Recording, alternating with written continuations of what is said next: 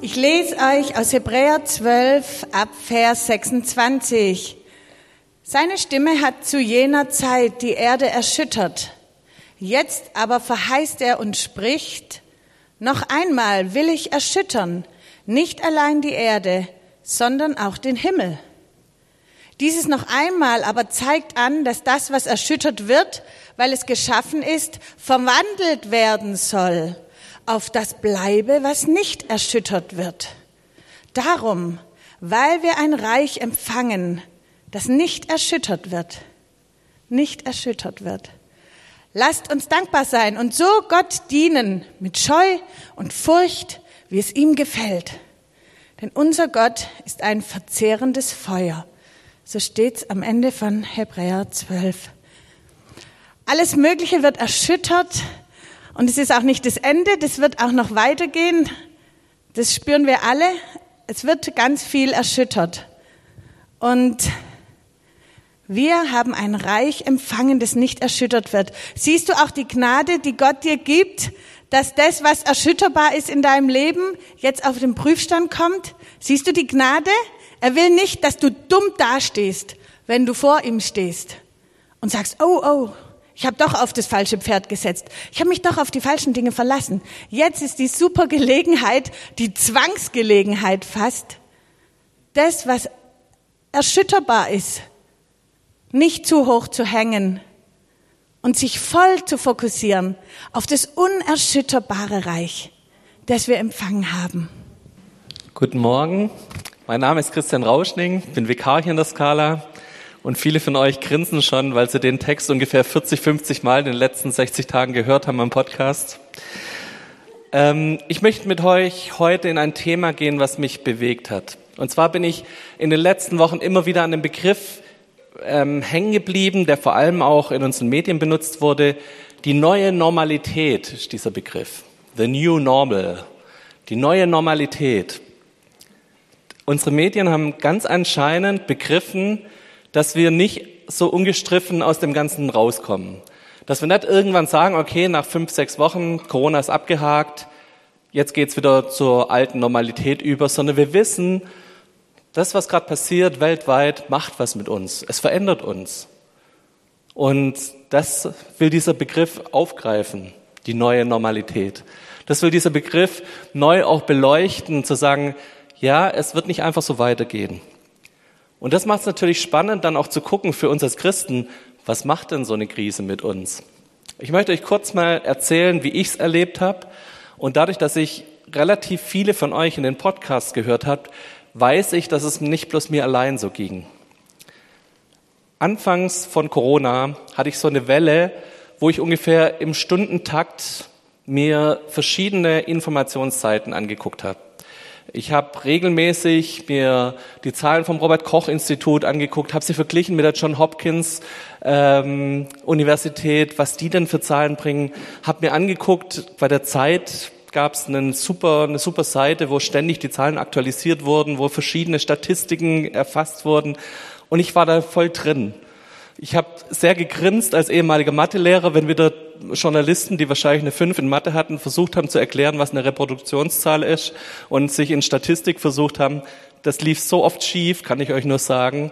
Das funktioniert einfach nicht. Also wir sind bei Journalisten schon manchmal ganz froh, dass sie Zahlen geradeaus lesen können, weil meistens sind es Leute, die sehr eine hohe Begabung haben im Deutsch, aber eine relativ große Schwäche in Mathe. Und das merkt man leider, wenn es um Statistiken geht und Auswerten von Statistiken wird sehr, sehr deutlich.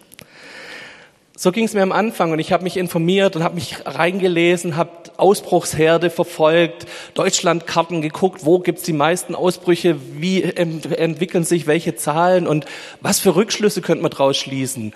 Sind wir jetzt um zwei Wochen versetzt? Sehen wir jetzt die Ergebnisse von dem Fasching jetzt oder erst in vier Wochen oder wie läuft das? Und ich habe gemerkt, ich baller mich zu mit Informationen, mit Nachrichten. Mein Kopf dreht sich nur noch um Corona. Und ich versuche ständig, das irgendwie einzuordnen, zu erklären, zu verstehen. Ähm, ich habe noch einen Kollegen im Büro, dem das ähnlich ging, der sich dann mit mir dann auch noch in irgendwelchen Diskussionen gesteigert hat. Und wir haben alle irgendwann gemerkt, so, hey, irgendwann, das tut uns nicht gut. Es tut uns nicht gut, sich nur um Negativnachrichten, um irgendwelche Todesraten zu drehen. Das funktioniert nicht.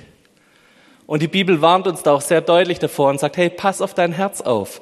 Pass auf deine Gedanken auf. Wir haben jetzt hier zwei Sachen schon gehört im Gottesdienst. Der Reinhard hat vorher über diese Dornen, diese Sorgen, die das ersticken wollen, was Gott in uns weckt, geredet. Die Miriam hat darüber geredet, warum wir uns nicht erschüttern lassen sollen, auch in unseren Gedanken, in unserem Inneren. Die Bibel warnt uns davor, dass wir uns zu viel mit so Negativen beschäftigen, weil dann könnte es sein, dass die neue Normalität so aussieht, dass wir angstgesteuert sind, dass wir nur noch uns um schlechte Nachrichten drehen, dass die Welt immer schlimmer wird um uns herum und wir uns immer mehr einigeln und sagen, hey, alles wird schlechter, die Todesrate steigt. Ist das die neue Normalität, die wir wollen als Christen? Ich habe mich irgendwann für mich beschlossen und habe gesagt, nee, diese ganzen Negativsachen, ich muss sie irgendwie kanalisieren. Ich gucke immer noch jeden Abend um 20 Uhr meine Tagesschau, informiere mich immer noch und lese auch ein paar Magazine und was weiß ich, irgendwelche News-Seiten. Aber ich habe für mich einfach beschlossen, ich werde mich nicht ständig drum drehen. Ich möchte Abstand gewinnen dazu. Ich möchte informiert sein, ich möchte die Sachen wissen, die um mich herum passieren, aber es soll nicht mich dominieren dürfen. Und das ist das, was ganz viele von euch im Podcast auch erzählt haben. Ganz viele von euch haben erzählt, dass sie irgendwann angefangen haben zu sagen, hey, ich habe mehr freie Zeit, ich nutze die mit Wort Gottes, ich nutze die mit Lobpreis. Ich fülle mich mit guten Dingen, die mich gut beeinflussen, die mir gut tun. Ganz viele von euch haben erzählt, dass sie Gewohnheiten, die sie sich vor der Krise angewöhnt haben, nämlich zum Beispiel morgens Bibel zu lesen oder die während der Krise angewöhnt wurden, diesen Podcast morgens miteinander zu hören, dass das Gewohnheiten waren, die euch geholfen haben. Ich sage es noch ein letztes Mal, die uns geholfen haben, den Fokus auf Jesus zu setzen. Ich habe schon von Leuten gehört, die haben beim Podcast immer aufgestöhnt, wenn wieder Fokus auf Jesus kam. Ähm, manche Worte kann man dann irgendwann auch nicht mehr hören. Aber trotzdem ist da eine Wahrheit dahinter.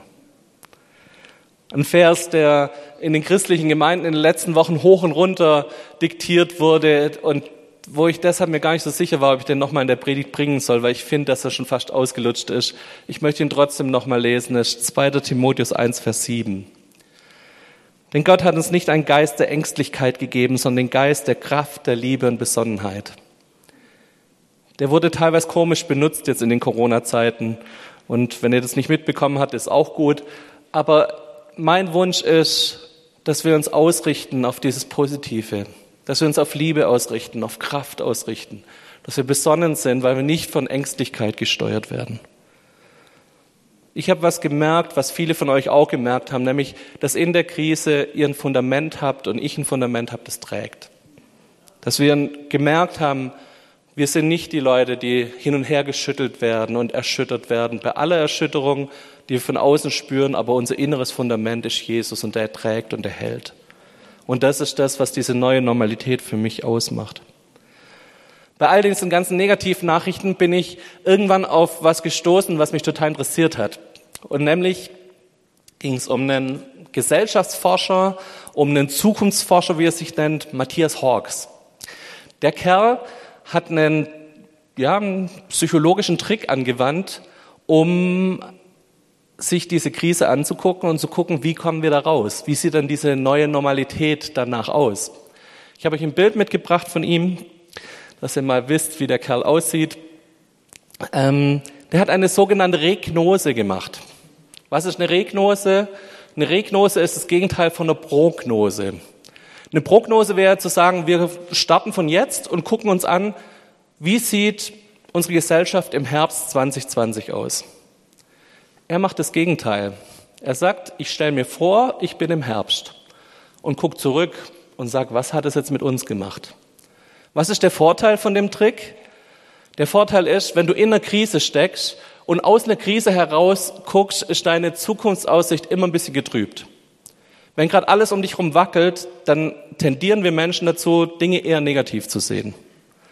Sein Trick ist zu sagen, hey, wir sind schon raus aus dem Ding. Wir sind schon weiter. Wir sind schon im Herbst und schauen mal zurück. Was kann das mit uns gemacht haben? Was wären Prognosen, die man treffen könnte, wo man sagen könnte, das ist passiert in unserem Leben durch Corona? Und er hat im Gegensatz zu ganz vielen negativen Nachrichten in den ersten Wochen um Corona relativ viel positive Züge rausgelesen. Natürlich erwähnt er, dass es eine Wirtschaftsrezession geben wird, dass es Arbeitslosigkeit, Kurzarbeit und sowas geben wird, dass Menschen gestorben sind durch Corona. Aber er sagt auch was, was das Positive mit unserer Gesellschaft vielleicht machen kann. Ich werde euch nicht jetzt das ganze Ding vorlesen, ich werde euch bloß zwei, drei Sachen rausgreifen. Er sagt zum Beispiel, dass er der tiefen Überzeugung ist, wenn wir aus dem Herbst zurückgucken auf unsere Gesellschaft, dass wir nicht feststellen werden, dass Leute vereinsamt sind, sondern dass wieder eine höhere Wertschätzung für Gemeinschaft da ist. Dass Leute wieder es mehr schätzen, miteinander in Kontakt kommen zu dürfen. Dass Leute wieder mehr versuchen, auch per Telefon mal längere und tiefere Gespräche zu führen. Und ich weiß nicht, wie es euch ging, aber das ist eine Sache, die ich jetzt auch schon beobachtet habe. Man ist schneller wieder an wichtigen Punkten. Mich haben Leute angerufen, die haben mich seit drei Jahren nicht angerufen, haben mich gefragt, wie geht's dir? Geht's dir gut? Kann ich irgendwie an der Stelle für dich beten? Ich glaube, dass Corona auch da einen positiven Einfluss auf uns haben darf. Er redet davon, dass Corona eine Verlangsamung darstellt. Dass unsere Gesellschaft von einer ständig wachsenden Dynamik und ständig schneller, höher, weiter zu einem Verlangsamen kam. Dass auch Leute, die das Wort nicht mal mehr kennen, plötzlich wieder spazieren gehen und wieder Natur genießen. Und er redet davon, dass die Globalisierung eine Lokalisierung erlebt. Dass Leute wieder wertschätzen, was lokal vor Ort da ist. Den Einzelhändler, der für sie wieder aufmacht. Den Biobauer, der seinen Hof aufmacht. Und dass da wieder eine neue Wertschätzung da ist. Ich fand es total spannend. Und ich habe gedacht, warum machen wir das nicht mal für die Skala? Ich möchte es für die Skala machen und habe euch ein paar Begriffe schon mal mitgebracht, Ihr könnt die erstmal kurz lesen, damit eure Konzentration dann wieder bei mir ist. Wie sieht so eine Regnose der Skala im Herbst 2020 aus?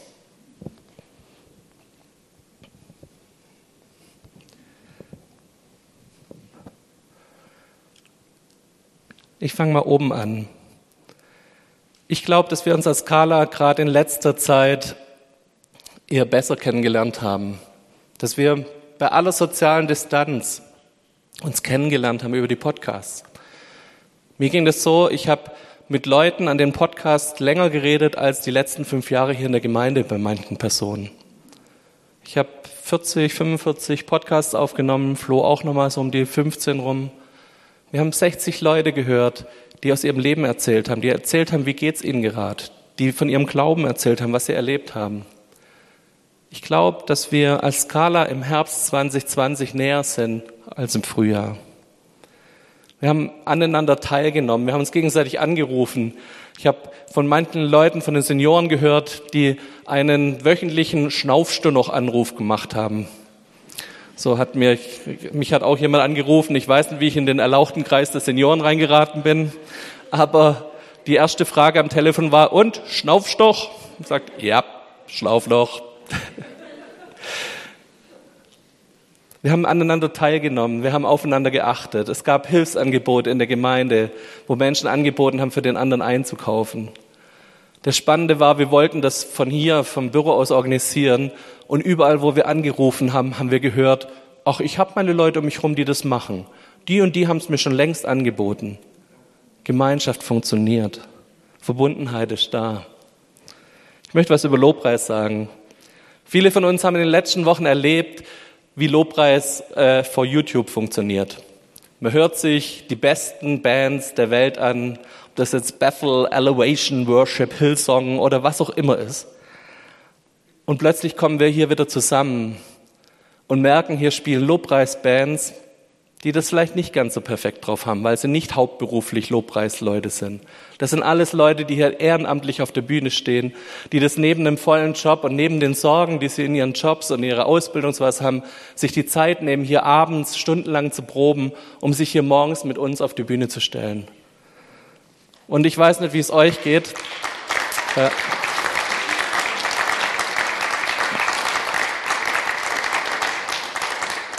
Ich merke, was das mit mir macht, dass wir wieder zusammen Lobpreis machen dürfen.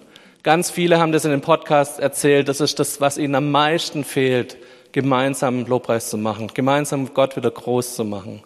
Und ich genieße das so, dass wir das wieder hier zusammen dürfen, dass wir hier zusammen singen dürfen. Ich finde es total bescheuert mit der Maske und irgendwie, ich hatte als Kind äh, ziemlich viel Asthma und so und ich merke, meine Lunge tut's nicht gut, wenn ich mit Maske singe, aber ich kann nicht aufhören, laut zu singen. Wir haben ein paar Leute schon gesagt, dann sing doch leiser. Das geht nicht.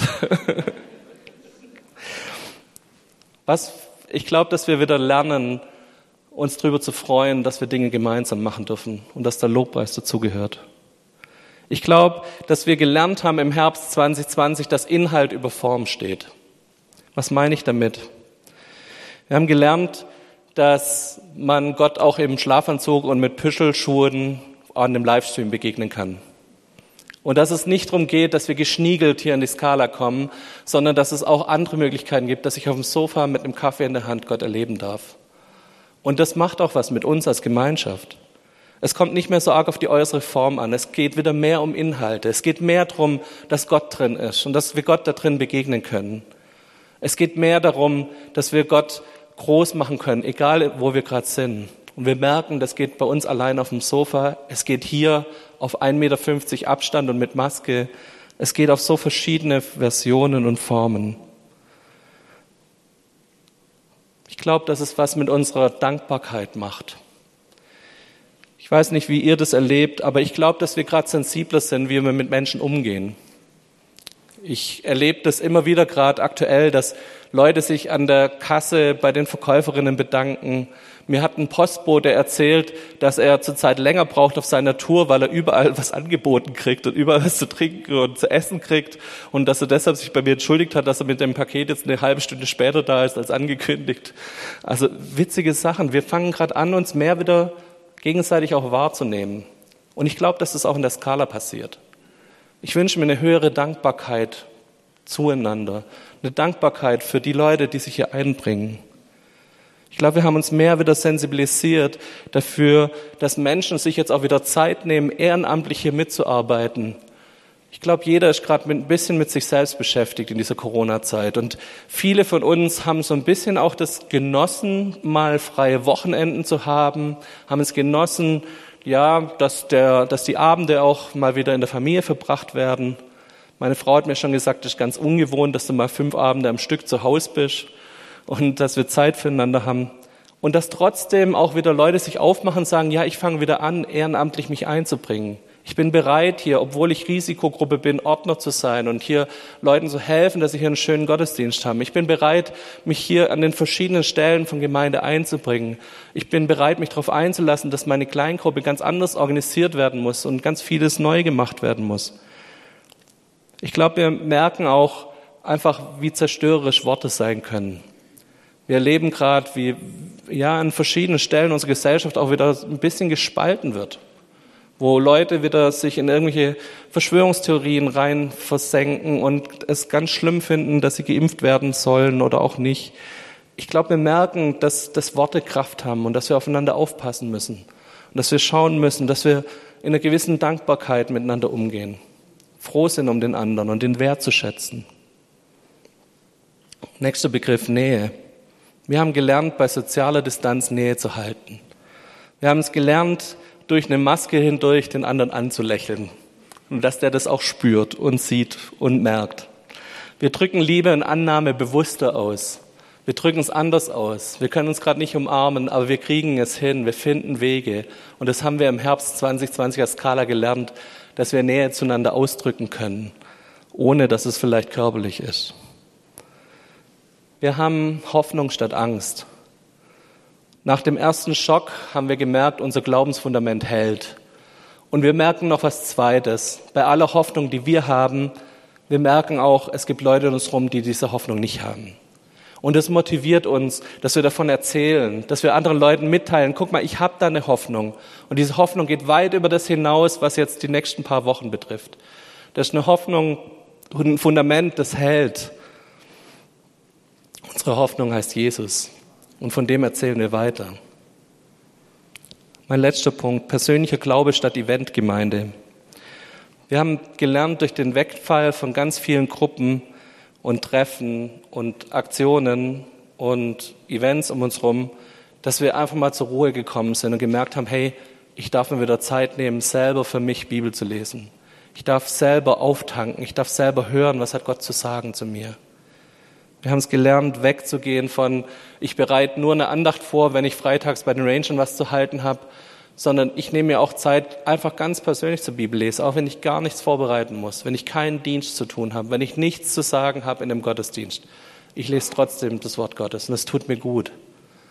Dieser persönliche Glaube, ich habe das von vielen so stark gespürt in den Podcasts, die mir das erzählt haben, gesagt haben, hey, das hat nochmal einen Aufschwung gebracht, diese Zeit der Ruhe, der Zeit des Durchatmens, eine Zeit, wo vieles in der Gemeinde wegfiel und ich nicht durch die Gemeinde bespaßt wurde, dass ich angefangen habe, wieder neu meinen eigenen Glauben zu leben, neu selber mich verantwortlich zu zeigen dafür, dass ich Input habe aus dem Wort Gottes, dass ich in Gemeinschaft bin mit ihm. Wenn ihr diese Liste so anguckt, könnt man sagen, was für Träume, oder? Man können sie mal träumen, mal gucken, was da draus wird in Wirklichkeit. Je nachdem, wie ihr aufgestellt seid, seid ihr jetzt Realist und sagt, ja, also wahrscheinlich wird 50 Prozent davon nicht eintreffen. Oder ihr seid jemand, der da total visionär rangeht und sagt, oh ja, so wünsche ich es mir, das wäre doch was. Oder ihr fangt an, die einzelnen Punkte auseinander zu pflücken und sagen, ja, da vielleicht, aber mit dem und dem glaube ich, dass das und das nicht funktionieren wird. Wie könnten wir dafür sorgen, dass es mehr ist als nur Träume? Wie könnten wir dafür sorgen, dass wir im Herbst wirklich als Skala so dastehen? Das ist meine Frage, die ich mir gestellt habe. Und äh, natürlich kommen dann gleich Dinge in mir hoch, so smarte Ziele setzen, also messbare Ziele, die wir verfolgen und wo wir dann schauen, ja, äh, schaffen wir es bis Herbst, das das Ziel zu kriegen. Wir könnten uns Coaching holen und jeder könnte sich persönlich coachen lassen, dass wir an dieses Ziel kommen. Ich glaube ganz persönlich, dass es Dinge gibt, die Gott mit uns macht und wo Gott uns hinführt und wo Gott Dinge in unserem Leben bewegt. Und ich habe in dem Ganzen nachgedacht, wo erzieht uns Gott hin durch diese Krise? Und ich möchte mit euch ein Beispiel angucken, und zwar das Volk Israel aus, in der Wüste. 40 Jahre Erziehungszeit. 40 Jahre, wo Gott sie an die Hand genommen hat und sie durch eine Krisenzeit geführt hat. Wir hoffen jetzt mal, dass Corona früher vorbei ist, keine 40 Jahre noch dauert.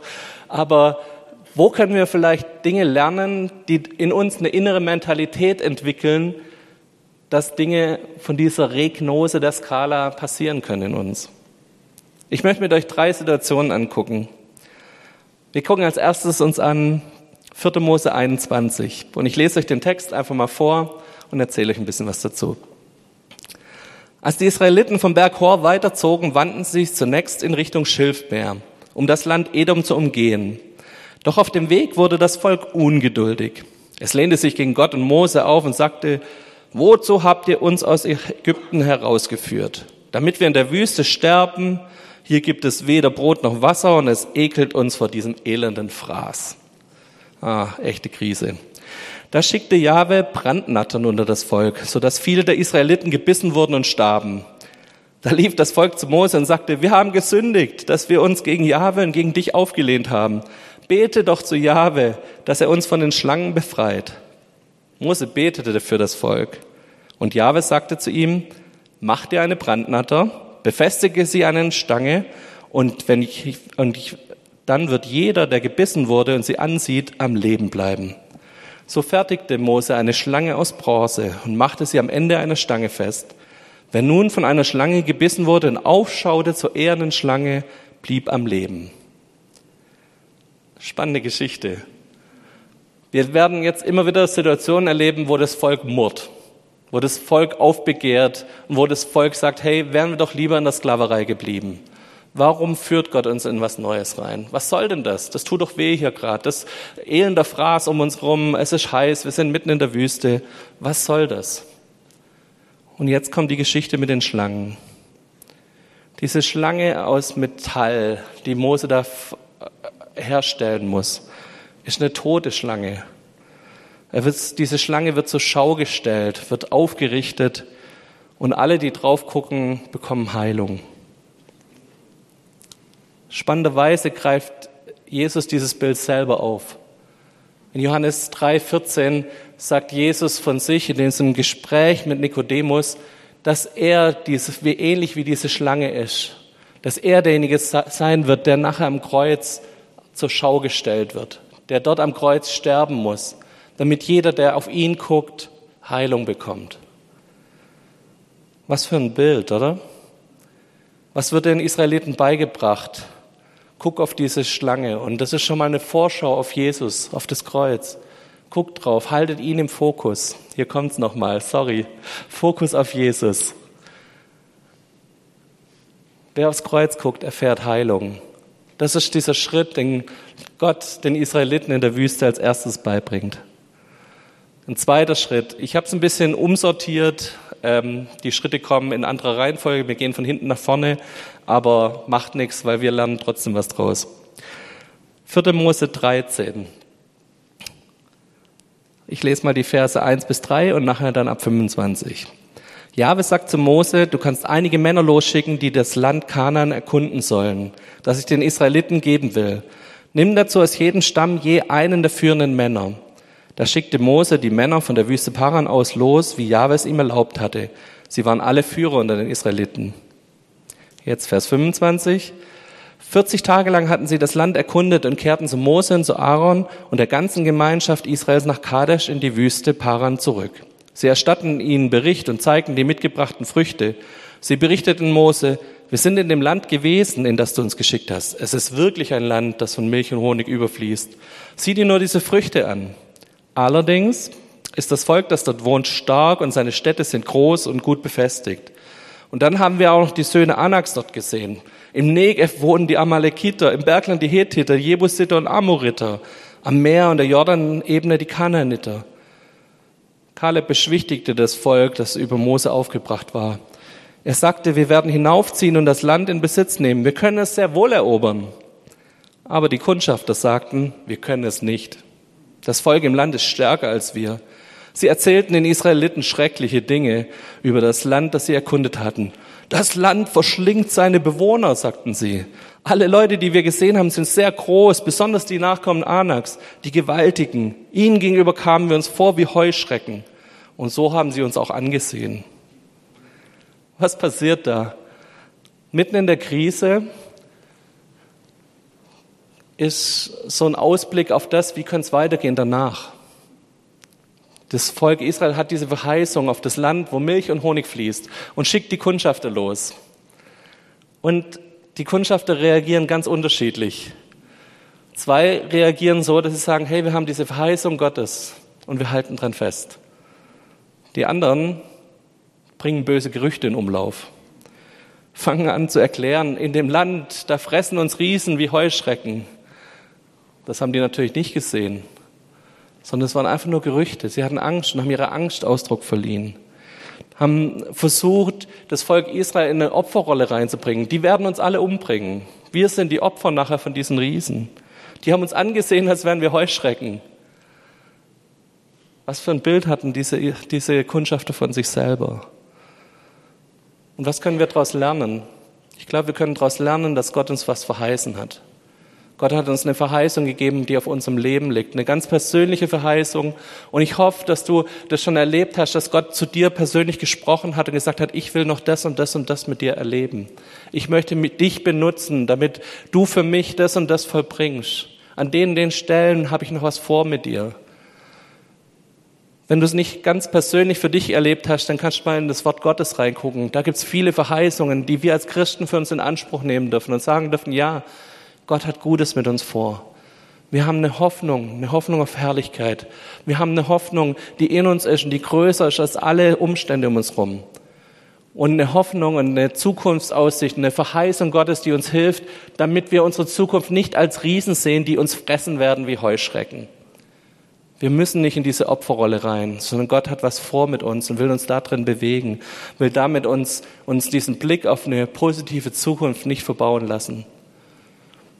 Wenn du gerade von der Krise geschüttelt bist und das deine Zukunftsaussicht beeinflusst, dann wünsche ich dir, dass du neu in diese Hoffnung reinkommst, dass du neu hinkommst an den Punkt, wo du merkst, ich stehe auf diesem sicheren Zukunftsfundament Jesus.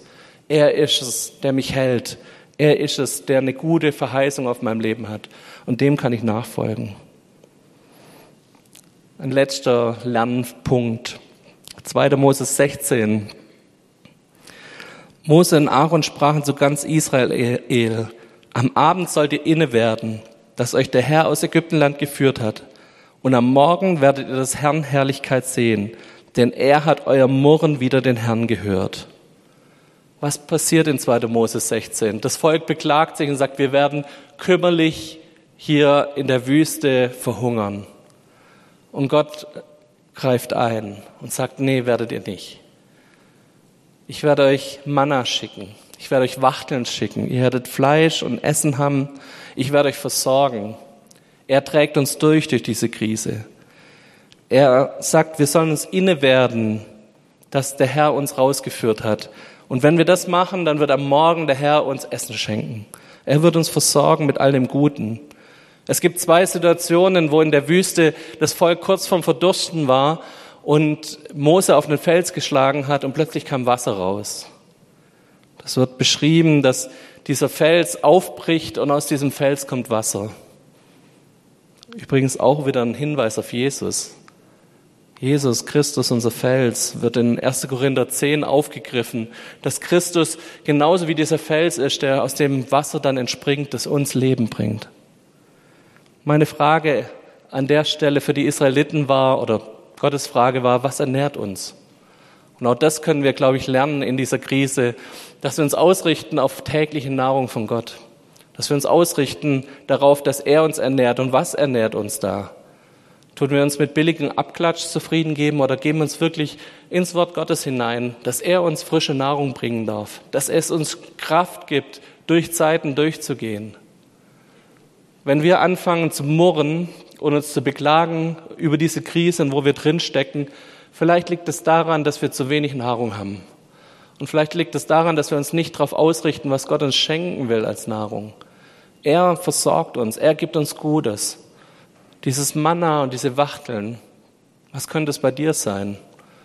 Wo hast du geistliche Nahrung in deinem Leben, die dir gut tun, die dir helfen, wegzugucken vom Murren und vom Klagen diesen einen Felsen, wo Mose draufgeschlagen hat, ähm, der wird nachher Haderwasser genannt. Das ist auch ein toller Name für so, einen, für so einen Ort. Ich hoffe, dass wir so wenig Orte haben wie möglich, wo wir mit Gott gehadert haben, sondern dass wir Orte haben, wo wir merken, hier hat Gott uns versorgt. Hier haben wir gemerkt, er trägt uns durch. Wie kann es funktionieren, dass unsere neue Normalität positiv ist, von Gott geprägt ist? Wie können wir es lernen, dass wir statt in, in den Murren und Klagen als Volk Israel, wir als Gemeinde reinkommen in dieses heilige Land, wo Milch und Honig fließt? Wie können wir es lernen, dass wir durch diese Krise hindurch am Ende da rauskommen, wo Gott mit uns sein will? Ich glaube, da waren ein paar Sachen dabei jetzt bei diesen drei Schritten, die Gott mit dem Volk Israel gemacht hat. Ich möchte euch am Ende das schließt auch wieder ein bisschen zu dem, was Miriam vorgelesen hat. Ich möchte euch am Ende Römer 8, Vers 18 vorlesen. Paulus in der Zeit im Gefängnis, bis dahin schon ein paar Mal gesteinigt, mehrmals ausgepeitscht, ein paar Mal, ich glaube ein oder zweimal Schiffbruch erlitten.